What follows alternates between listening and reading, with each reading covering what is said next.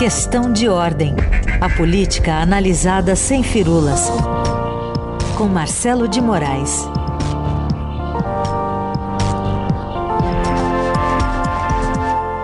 Oi, Marcelo, bom dia. Bom dia, Raíssa, bom dia, Carol, bom dia para todo mundo. É, participando hoje num dia, num horário novo diferente, né? É verdade. Bem-vindo a este horário Obrigado. novo, diferente, aqui às segundas-feiras, para abrir a semana com essa análise política a partir dessa, desse adiamento né, da leitura do relatório da CPI da Covid, após essa divergência em indiciar Bolsonaro por homicídio qualificado e não mais homicídio comissivo, né? É um destaque do fim de semana aqui do Estadão. Queria entender melhor o que está em jogo, quem que está impedindo o quê, quem está querendo apaziguar a situação para, por exemplo, deter Renan Calheiros nesse relatório final. Pois é, Carol, pois é, Heisen, a gente sabe que essa CPI começou em abril e eu acho que não teve uma semana de harmonia, né? Uma CPI que o tema não tinha como ser tratado de forma pacífica, de forma tranquila. A gente está falando de morte, está falando de, de doença, está falando de, de negacionismo, está falando de possíveis desvios de recursos públicos, é, negligência. Então, é, é, a CPI da Covid já nasceu e quase que não nasceu, né? Teve um trabalho grande até para tentar barrar a sua instalação. Então, uma CPI que foi tumultuada desde o início e não tinha como ser diferente na hora do relatório final, né? E teve tem essa dificuldade de se construir um consenso pacífico, já sabia que existia. Primeiro porque o, o governo não concorda com nada que está sendo discutido na, na CPI. E nesse grupo majoritário que integra a comissão e que lidera a comissão, chamado G7, já deixou de ser G7 há algum tempo, já está meio G6, e talvez no relatório vire até G4, G5, porque tem, como você disse, Carol, essa divergência em relação a essa polêmica em relação a que crimes serão imputados ao presidente, se serão realmente imputados é, é, responsabilidades mais graves do que é, deveria, segundo a avaliação desses senadores, e aí você tem um impasse. A gente é, teve nos, na edição de ontem do Estadão, na edição de domingo do Estadão, o novo Estadão impresso, você teve esse relatório é, bem é, destrinchado, o que Renan Calheiros deseja, e ele realmente botou muita coisa pesada contra o presidente, tem algumas acusações que criaram polêmica, inclusive com o presidente da CPI, o senador Maraziz, uma delas eu posso dizer qual é, que o senador Maraziz não concordou, que é a questão do, de qualificar Bolsonaro como genocida de indígenas, por exemplo. Então, é, há um, um, uma calibragem nas acusações contra os filhos também, que é contestada por alguns integrantes do G7. Então tem esse ajuste para ser feito e que, mesmo com isso, que ninguém se iluda. Vai ser um relatório muito pesado contra o governo, muito pesado contra Jair Bolsonaro, muito pesado contra ex-ministros e atuais ministros do governo. Um ex-ministro que certamente vai ser mantido, mesmo com todas essas polêmicas, essas divergências internas dentro da CPI, um que vai ter muita coisa contra ele, é o ex-ministro da Saúde, general Eduardo Pazuello, que é considerado responsável pela, pelo, pelo, negacionismo, considerado responsável pela negligência no, no tratamento, na, na, no combate à pandemia. Então, é, esses pontos são pacíficos. O que não é pacífico é saber qual vai ser a qualificação dos crimes que vão ser imputados ao presidente Jair Bolsonaro. E, e essa polêmica é uma polêmica grande. No, no, no, na sexta-feira, a gente já viu uma reação do senador Flávio Bolsonaro, que também tinha sido incluído no relatório, e a gente viu que ele já chamou de alucinação o relatório de Renan Calheiros. Então, esse é o nível da reação que vai haver, porque a gente sabe, né?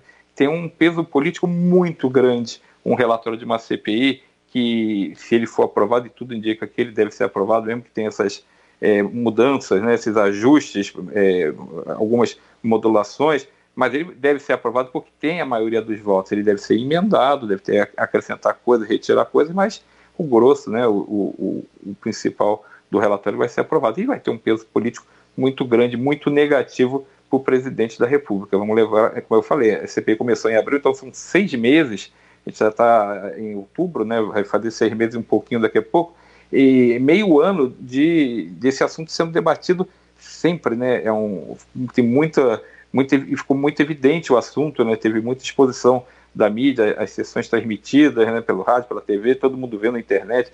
Então, é, o presidente se desgastou bastante com esse processo, até porque foram reveladas é, coisas que não se sabiam, por exemplo, essas negociações para lá de enroladas, para lá de suspeitos em relação a compra de vacinas, né, a tentativa de compra de vacinas e essas questões dos remédios que não têm eficácia nenhuma, sendo também é, é, determinados como sendo bons para o combate. Então, é, é, um assunto muito quente. Eu acho que ainda a gente vai ter muita confusão ainda para é, nesses últimos dias. A leitura ficou, como vocês falaram, a leitura deixou vai ser feita agora na quarta-feira, ia ser feita. A gente ia começar a semana com esse combo da CPI é, fazendo leitura e, e votação, discussão do relatório e votação, já não vai ser assim mais. Por conta dessa necessidade desses ajustes, a gente já vai ter uma leitura dele dessa quarta-feira e aí a tentativa de votação na semana que vem, né?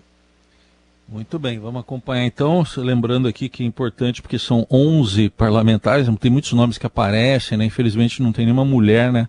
Aparece a bancada feminina, mas não tem o voto, né? Então são 11 que vão votar, por isso que a gente fala tanto do G7, o Marcelo citou aí, né, que esse G7 agora tá, talvez seja 4, 4 3, alguma coisa assim, Pois né? é, e, e Raíssa, tem uma coisa importante, é importante você citar isso, porque talvez o G7 funcione em partes do relatório, né, talvez os é. sete votem é, juntos em, em, em, grande parte do relatório, mas é, tenham divergências em outras, pode talvez o G7 até perca alguma votação, algum, alguma parte, é. Por exemplo, é, existe uma, uma questão que está aqui dentro do G7, havia é, muita dúvida.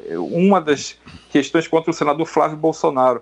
Ele fez, ele está sendo acusado nesse, nesse esboço original do relatório do senador Renan Calheiros, de ter feito uma espécie de tráfico de influência ao apresentar o, o dono da Precisa, né, o Max, né, para o pessoal do BNDES. Só que a, tem gente que vê isso como, olha, ele foi uma reunião que não, não dá para dizer que é crime você levar um, uma pessoa numa reunião com um outra, uma outra autoridade. Então, essa modulação talvez não tenha o G7, essa modulação talvez, inclusive o G7 eh, seja rachado e tenha apoio do outro lado do governo para derrubar isso. Então, essas questões vão ser importantes para a gente ver exatamente o que vai sair da, da, da, dessa votação.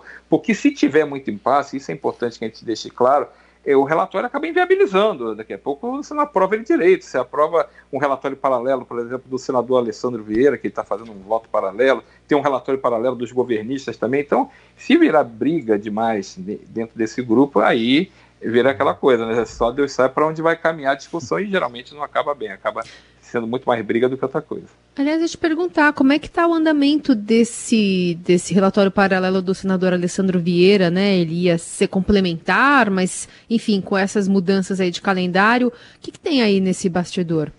Pois é, é isso é, é, é uma espécie de um relatório que seria diferente, porque daria um, um outro tipo de, de, de avaliação é, do que aconteceu na CPI, porque ele, ele, pegaria outros aspectos que, por exemplo, o senador Renan Calheiros não estaria pegando mas, e, e, retiraria outros. Então, essa é uma modulagem particular do senador Alessandro, que é um especialista em investigação, mas vamos lembrar, o senador Alessandro, é, ele tem um, nem titular ele é da comissão, né? ele é, um suplente de luxo, né? ele aparece muito, trabalha muito, mas é, em tese ele nem vota, né? então só vai votar se um dos titulares faltar. Então, é, uhum. É, esse tipo de relatório sempre tem em CPIs é um, um relatório com uma abordagem diferente, um pouco mais é, técnica e menos política. A gente, é importante também, é, foi até bom essa pergunta, porque é importante a gente entender que vai ter um componente político no relatório de Renan Calheiros. Renan Calheiros é um senador político que está longe de ser alinhado a, ao, ao, governo federal e claro que vai tem também não é um,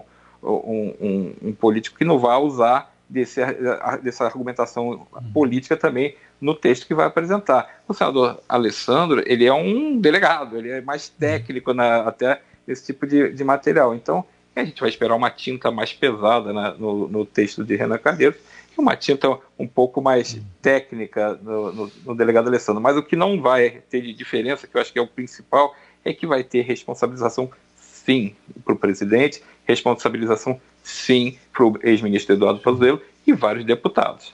Bom, vamos continuar falando de paz entre os homens, né? Agora mudando só o, o foco para falar do, do PSDB. É, tem as prévias aí do partido em andamento e em busca de votos para ser o candidato do PSDB, o governador do Rio Grande do Sul, Eduardo Leite, reagiu ontem a manifestações do governador de São Paulo, João Dória, sobre as prévias do partido. A gente vai ouvir aqui porque o Eduardo Leite diz que espera que não volte o Bolso Dória. Vamos ouvir.